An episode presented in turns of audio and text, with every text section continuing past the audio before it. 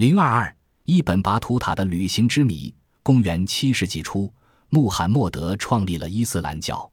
在那个时代，没有人会相信穆罕默德及其后人在不到一百年的时间内，竟然会征服半个拜占庭统治下的亚洲、整个波斯及埃及、大部分北非地区，并且把箭头指向西班牙。阿拉伯人把自己的势力扩展到地中海区域。可以说是中世纪非常特殊的现象，在此时期，阿拉伯世界涌现出许多杰出的人物。摩洛哥的伊本·巴图塔（一三零四年至一三六八年）就是中世纪阿拉伯最伟大的旅行家。摩洛哥是非洲古老的国家之一。公元七世纪，阿拉伯人征服了摩洛哥，传入伊斯兰教，并于公元七百八十九年建立了阿拉伯的伊德里斯王朝。他以菲斯为中心，在经济和文化上曾一度繁荣。公元985年，他被西班牙科尔多瓦哈里发国家所征服。公元11世纪中叶，摩洛哥以南的撒哈拉到尼日尔河一带的白拜尔人伦图纳部落兴起，推翻了科尔多瓦哈里发在摩洛哥的统治，在马拉喀什建立了阿尔穆拉比特王朝。公元12世纪中叶。在前阿特拉斯山区马斯穆达部落的白白尔人建立了阿尔穆瓦希德王朝，取代阿尔穆拉比特王朝。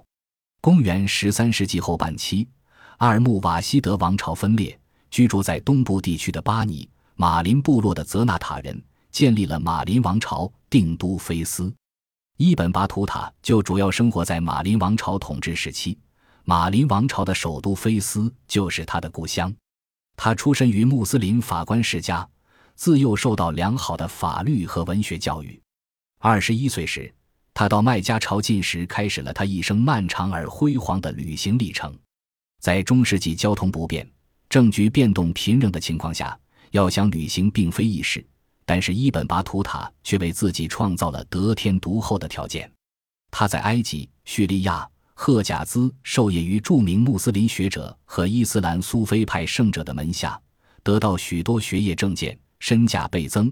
开始时以学者地位，后来以旅行家身份，到处受人尊敬。所遇到的苏丹、大臣、总督都对他隆重接待，馈赠优厚，使他能够得以继续旅行。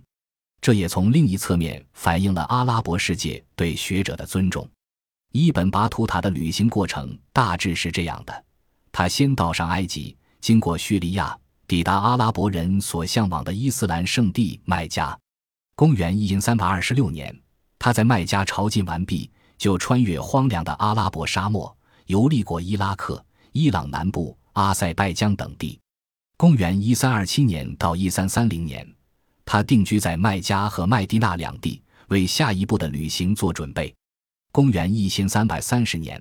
他率领一批追随者由吉达出海，沿红海海岸到达也门，又从亚丁启程，沿东非海岸到达现在的坦桑尼亚，回程经阿拉伯半岛南部、阿曼、霍尔木兹和伊朗南部，横渡波斯湾，于公元一三百三十二年回到麦加。在以后的时间里，伊本·巴图塔计划到印度，因无直达的交通，绕到埃及和叙利亚。渡海到小亚细亚，再横渡黑海到克里米亚，转北高加索，抵达伏尔加河下游的金帐汗国首都萨拉伊。在这段时间里，他曾到过拜占庭首都君士坦丁堡。从萨拉伊到中亚，他还卓有兴致地访问了古城布哈拉、撒马尔罕和巴尔赫。最后，他历尽千辛万苦，去到呼罗珊和阿富汗，越过新都库什山。终于在一千三百三十三年到达了他梦寐以求的印度。印度苏丹穆罕默德热情招待了伊本·巴图塔，并且由于他在法律方面颇有造诣，还慷慨地任命他为马德里大法官。于公元一千三百四十二年派他充任赴中国的特使。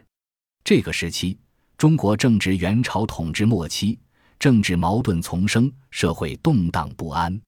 伊本·巴图塔在东赴中国的过程中屡经波折，然而有志者事竟成。历经数载，他终于有海路到达元朝最大的港口城市泉州。然后他沿着河道前往北京。公元一三四九年十一月，他回到故乡菲斯。壮心不已的伊本·巴图塔在第二年又开始了旅行，先去西班牙的格拉纳达王国，一因三百五十二年回到苏丹西部。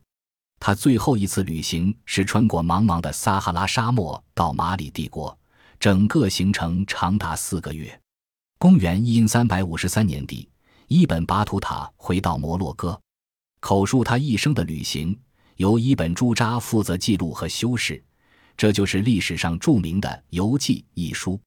在书中，他对在小亚细亚、东非和西非、马尔代夫群岛和印度旅行的记述。是这些地区史料的主要来源。对阿拉伯和伊朗近东地区的叙述，真实而详尽地反映了当时社会和文化生活的各个方面，因此他的游记具有持久的历史和地理价值。当然，他的游记同马可波罗游记一样，并非无懈可击。例如，游记中关于中国的那段记载非常简短，行程和日期多有错误，真实性令人怀疑。不过，这点瑕疵并不能减弱其游记在历史上的重要地位。蒸汽机是由英国人瓦特于公元1769年发明的，这项划时代的技术成就引起了一场工业革命。但是在蒸汽机时代以前，伊本·巴图塔的毕生旅程长达十二万公里，这在中世纪旅行史上也称得上是一场空前绝后的革命行为了。正因为这个行程和游记的历史及地理价值，后人称伊本·巴图塔为中世纪阿拉伯最伟大的旅行家，一点也不为过。